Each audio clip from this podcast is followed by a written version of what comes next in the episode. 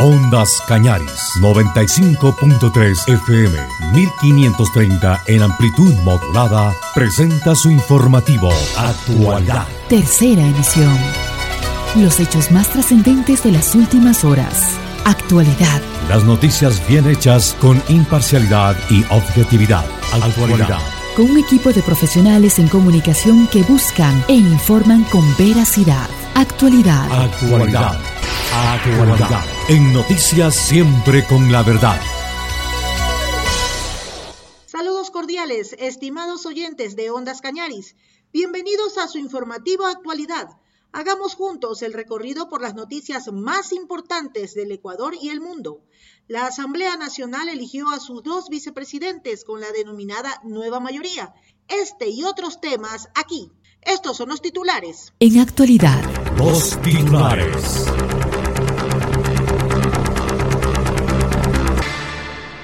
Holguín y Pereira ocupan las vicepresidencias de la Asamblea Nacional. Ministro del Interior reitera acusaciones de financiamiento de narcotráfico a movilizaciones sociales. Los problemas de los países sudamericanos no es el modelo de la organización del Estado, sino la distribución de la riqueza, así lo dijo Paco Moncayo. Comisión de Seguridad continúa el estudio de la objeción parcial al proyecto de ley de uso legítimo de la fuerza. La conformación del Consejo de Educación Superior y la reforma a la LOES recibe observaciones de actores educativos. En lo internacional, los apagones y las alzas en las facturas de la luz llevan a manifestarse en Puerto Rico. El hundimiento de un ferry en Indonesia deja nueve muertos y trece desaparecidos. Se instala el nuevo Congreso de Colombia con una inédita mayoría de centro izquierda. Michelle Bachelet expresa su preocupación por una exacerbación de la violencia en Perú. El gas natural ruso vuelve a fluir a Europa. Más en nuestro informe internacional con Euronews. Miles de manifestantes protestaron este miércoles en Puerto Rico contra los apagones y las subidas del precio de la electricidad y exigieron al Ejecutivo cancelar el contrato con la empresa Luma Energy. Esta empresa privada se encarga desde hace un año de la distribución de electricidad, función que antes ejercía la estatal Autoridad de Energía Eléctrica. Estamos aquí en rechazo a la privatización, estamos aquí en rechazo al contrato de Luma y esperemos que el gobierno de turno tome acción sobre los reclamos del pueblo puertorriqueño de un servicio eléctrico público, accesible y de calidad. La marcha tuvo lugar justo un día después de que el gobernador de Puerto Rico, Pedro Pierluisi, vetara un proyecto de la Cámara de Representantes que proponía recortar en un 75% la deuda de la Autoridad de Energía Eléctrica. El presidente de una de las plantas de la isla hizo un llamado. Yo cito a todos los legisladores del PNP a que den su voto y aprueben el proyecto 1383 que es a favor del pueblo de Puerto Rico. Así que defendamos a Puerto Rico, pues Puerto Rico es de todos. A principios de abril se generó un gran apagón que dejó a miles de personas en la oscuridad luego de que se produjera un incendio en las centrales eléctricas. La red eléctrica se ha vuelto cada vez más inestable luego del huracán María, que azotó a la isla en el 2017 con una tormenta de categoría 4. Al menos nueve cuerpos han sido encontrados después de que un ferry se hundiera frente a la costa de la isla indonesia de Ternate debido al mal tiempo, informaron las autoridades este jueves. El ferry que llevaba 77 pasajeros y tripulantes a bordo volcó el lunes por la noche, lo que provocó una operación de búsqueda y rescate de 13 personas desaparecidas con el apoyo de los aldeanos locales. El nuevo Congreso de Colombia ya se ha instalado en el Capitolio Nacional, con la inédita mayoría de legisladores de centroizquierda que ocuparon sus escaños este miércoles, para el periodo de cuatro años 2022-2026. La ceremonia fue encabezada por el presidente saliente Iván Duque, quien dejará el cargo con una desaprobación del 65%, según la más reciente medición de la firma Invamer. Su discurso de despedida fue respondido por activistas de la oposición sosteniendo fotos de víctimas desaparecidas.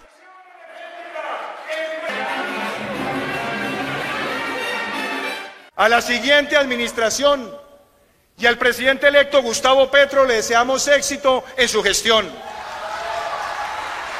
Nuestra prioridad es y será siempre Colombia. Es y será siempre Colombia. Su sucesor, el ex senador y exguerrillero Gustavo Petro, contará con 63 apoyos en el Senado y 109 en la Cámara de Representantes. Se espera que gracias a esa mayoría pueda cumplir su programa de gobierno que prevé profundas reformas de corte socialdemócrata.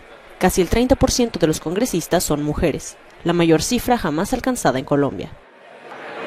Petro llegará al poder el próximo 7 de agosto. La alta comisionada de las Naciones Unidas para los Derechos Humanos, Michelle Bachelet, expresó este miércoles su preocupación por el crecimiento de los movimientos antiderechos en Perú y el ambiente de polarización política. Bachelet se reunió con el presidente peruano Pedro Castillo y la delegación de las Naciones Unidas para evaluar la situación de los derechos humanos del país. En su discurso hizo referencia al problema de la discriminación por los estereotipos de género y la violencia doméstica escuchar los testimonios de los grupos que promueven la igualdad de género, incluidos los derechos de la comunidad LGTBIQ. Animo a las autoridades a que colaboren con la sociedad civil para contrarrestar los altos niveles de violencia doméstica, las barreras de acceso a los servicios de salud sexual y reproductiva, la discriminación basada en actitudes sexistas y estereotipos de género y los índices desproporcionados de mujeres y niñas desaparecidas. Bachelet pidió al Congreso que ratificara el Acuerdo de Escazú, tratado medioambiental regional que regula la participación ciudadana, y expresó también su preocupación por la exacerbación de una violencia generalizada que es extendida contra los migrantes. Se ha reanudado el suministro del mayor gasoducto de Alemania. El Nord Stream 1 estuvo fuera de servicio por labores rutinarias de mantenimiento. Muchos en Berlín temían que Moscú no lo volviera a activar, pues Alemania depende de Rusia en un tercio de sus importaciones de gas. De momento el escenario pesadilla parece haberse evitado, pero expertos afirman que Alemania debería reducir su dependencia. La situación es apremiante. Tendríamos que haber ahorrado desde febrero. Hemos perdido meses valiosos y debemos reajustarnos. Los expertos opinan que Alemania debe buscar fuentes alternativas, llenar los depósitos de almacenamiento y ampliar las energías renovables.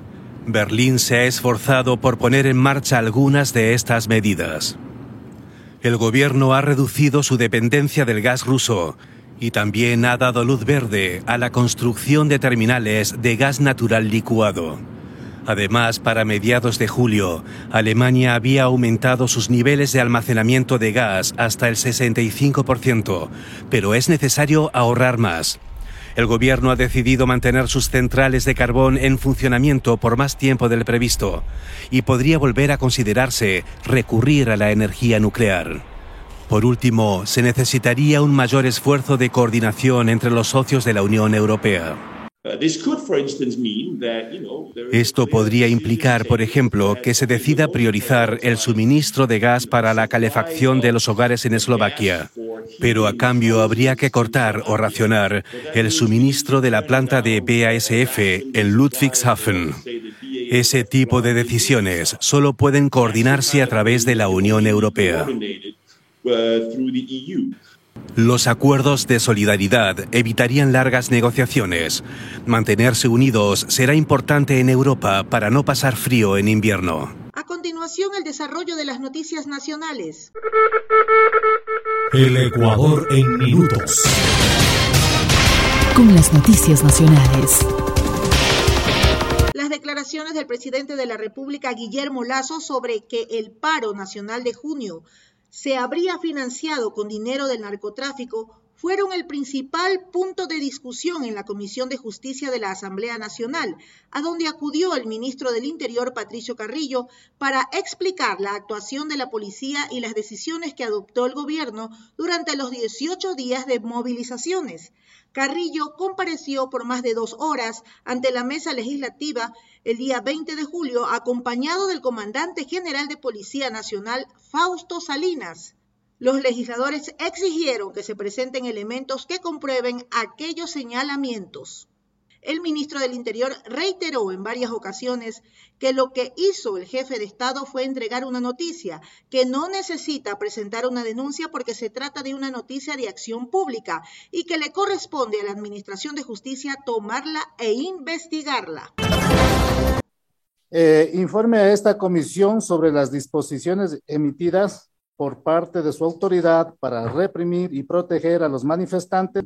Pero yo creo que hay que distinguir dos cosas, asambleísta. Lo primero, la movilización planificada, la movilización eh, como una protesta social, como una acción colectiva, eso se respalda y la Policía Nacional en todo momento, desde el primer eh, día de las movilizaciones, acompañó inclusive a las marchas, eh, estuvo presente con ellos y eso no está en discusión. Lo que entra en discusión y lo que en el imaginario social queda es los comportamientos absolutamente negativos que se dan en las manifestaciones.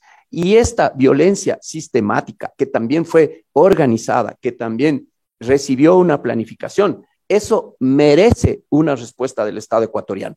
Y las instituciones como Policía Nacional en el justo equilibrio tienen que actuar, porque hay también terceras personas.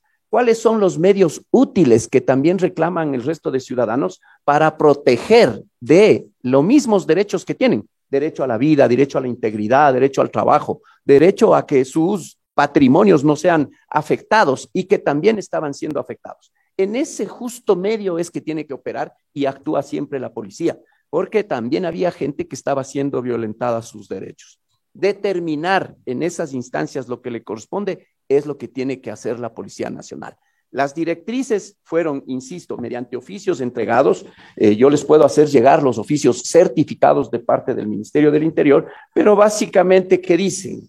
Dicen que los protocolos de actuación durante las jornadas de movilización y de protesta social tienen que hacerse, primero, conforme a la normativa nacional e internacional, de acuerdo inclusive a la normativa interna que tiene la propia policía. Para eso hay acuerdos ministeriales emitidos desde el año 2014 para el uso progresivo y gradual de fuerza, hay los manuales y los acuerdos ministeriales que eh, reglamentan y generan protocolos para la actuación policial, hay los planes de seguridad y orden público que vienen siendo evaluados desde jornadas históricas del 2000, los planes de operaciones que también son retroalimentados y que son mecanismos de permanente evaluación en las escuelas de formación y en los centros educativos policiales, el manual de derechos humanos, el manual de operaciones y indiscutiblemente las directrices puntuales respecto de las dinámicas, porque no siempre los conflictos son similares, aunque tienen algunas motivaciones iguales.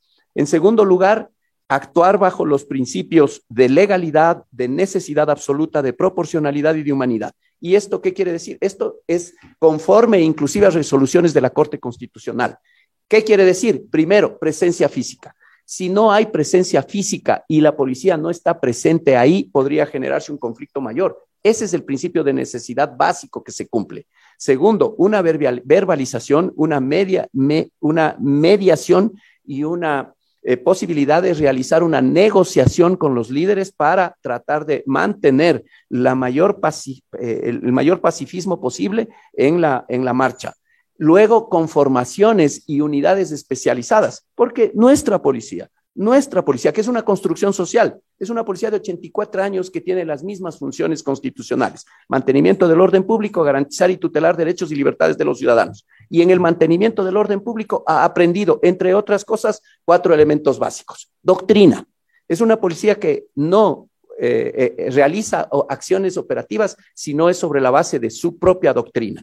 En segundo lugar, tiene que utilizar los medios legales que le autoriza la ley y debe también tomar y adoptar las medidas reglamentarias que correspondan cuando algún funcionario se aparta de la norma. En tercer lugar, tiene la obligatoriedad de utilizar el equipamiento que le ha sido entregado para eh, la función eh, constitucional y en cuarto lugar, tiene que recibir el entrenamiento y la capacitación. Y en ese sentido, la Policía Nacional permanentemente recibe programas de capacitación continua en temas de derechos humanos. En el marco del tratamiento de la objeción al proyecto de ley que regula el uso legítimo de la fuerza, la Comisión de Seguridad Integral intensificó el análisis técnico de la propuesta del Ejecutivo para posteriormente elaborar el informe que recomiende al Pleno de la Asamblea Nacional el allanamiento o la ratificación de la iniciativa aprobada por el Legislativo.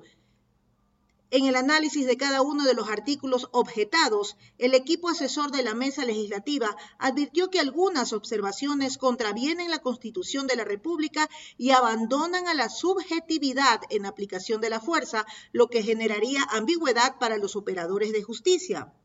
Recordaron que la Corte Constitucional ha reconocido a los animales como seres sintientes, por tanto, es necesario evitar prácticas de entrenamiento que vulneren sus derechos y los expongan a estímulos dañinos y situaciones de violencia que atenten contra el bienestar de los perros y caballos que forman parte de la Policía Nacional y las Fuerzas Armadas.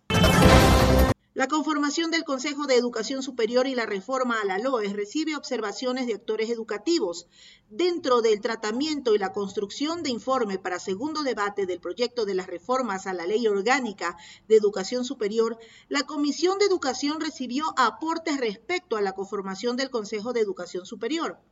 En esta ocasión, la mesa legislativa escuchó a Andrea Ibáñez de la Secretaría Nacional de Educación Superior, Ciencia y Tecnología, CENESIT, a Carmita Álvarez del Consejo de Educación Superior, Giuseppe Cabrera de la Escuela Politécnica de Chimborazo, estos asistentes sugirieron no reducir el número de los representantes del Ejecutivo ni de los estudiantes en el Consejo de Educación Superior para garantizar una mayor participación de la comunidad educativa. También pidieron reducir el porcentaje actual de aprobación de la malla curricular como requisito para participar como representante estudiantil, ya que el 80% podría ser restrictivo. En otros aspectos, coincidieron en que la Asamblea de las Universidades debe mantener su participación en el Consejo con voz. Así también la representación estudiantil debe contar con voz y voto. Los problemas de los países sudamericanos no es el modelo de la organización del Estado, sino la distribución de la riqueza, aseguró Paco Moncayo, exalcalde de Quito, quien también hizo un análisis del tema de la propuesta del federalismo. Como ustedes saben muy bien, la ciudad de Quito está atravesando por momentos muy difíciles, tiene un largo periodo que no ha tenido una conducción adecuada a la ciudad, tiene muchos proyectos que están parados, tenemos el caso del metro, que como también es de conocimiento público, un proyecto que debía haber estado listo hace mucho tiempo y todavía no se lo puede inaugurar.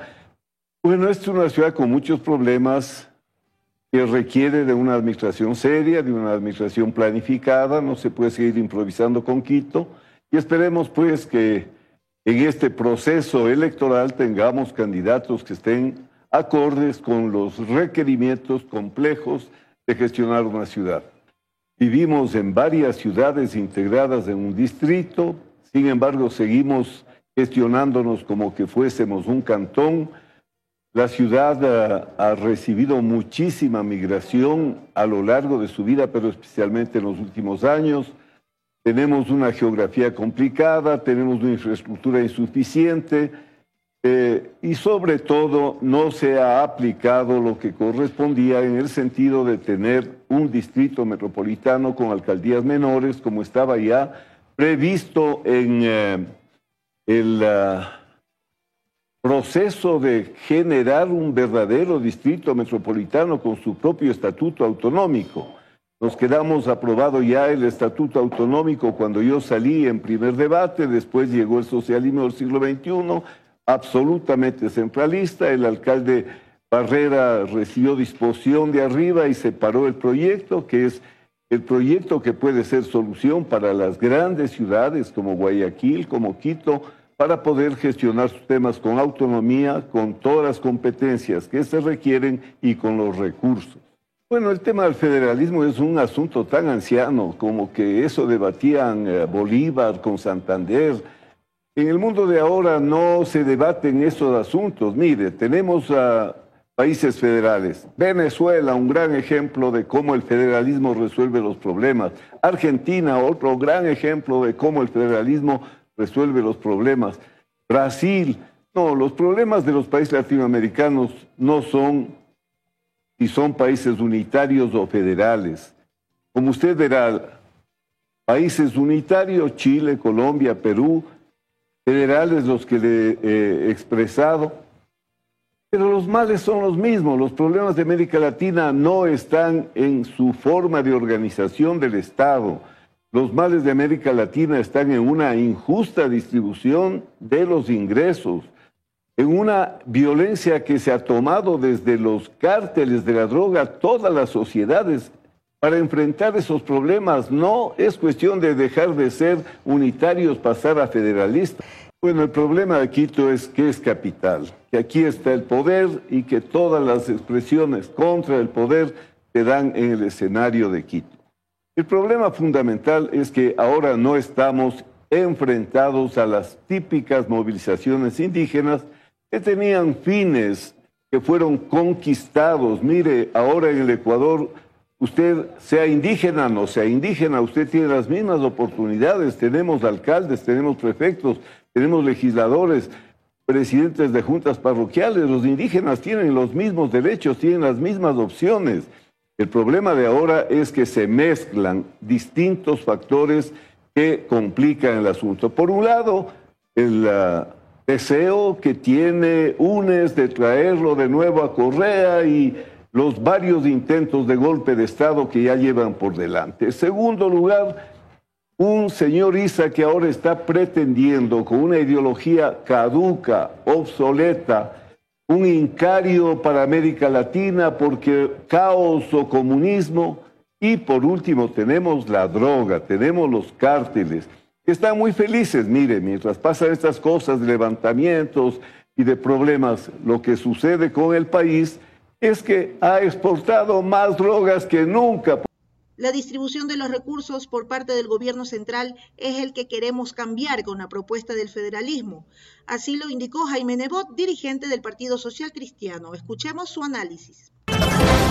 ¿Sabían ustedes que de todos los ingresos del petróleo, ahora incrementados por su alto precio, solo se entrega y distribuye entre las 24 provincias y los 221 cantones de Ecuador uno de cada 10 dólares que se reciben. Es decir, el Estado central se queda con el 90% de ellos. ¿Sabían ustedes que de los ingresos tributarios, ahora aumentados por los nuevos impuestos, solamente se entregan y distribuyen entre todas las provincias y todos los cantones del Ecuador? Dos de cada 10 dólares que se recaudan. Es decir, el Estado central dispone para sí del 80% de los mismos. Seguramente la inmensa mayoría de ustedes eh, no lo sabían, pero seguro que sí saben y sienten que con esa gigantesca cantidad de dinero el Estado central poco o nada ha hecho ni hace en materia de obras y servicios públicos en las provincias y cantones de nuestra patria que los reclaman ya hasta con indignación. Eso es el centralismo.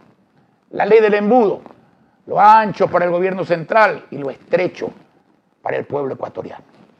Ese sistema de Estado y gobiernos fallidos constituye el máximo atentado que sufrimos todos nosotros, de cualquier región y condición, en contra de nuestra libertad y derecho a la prosperidad.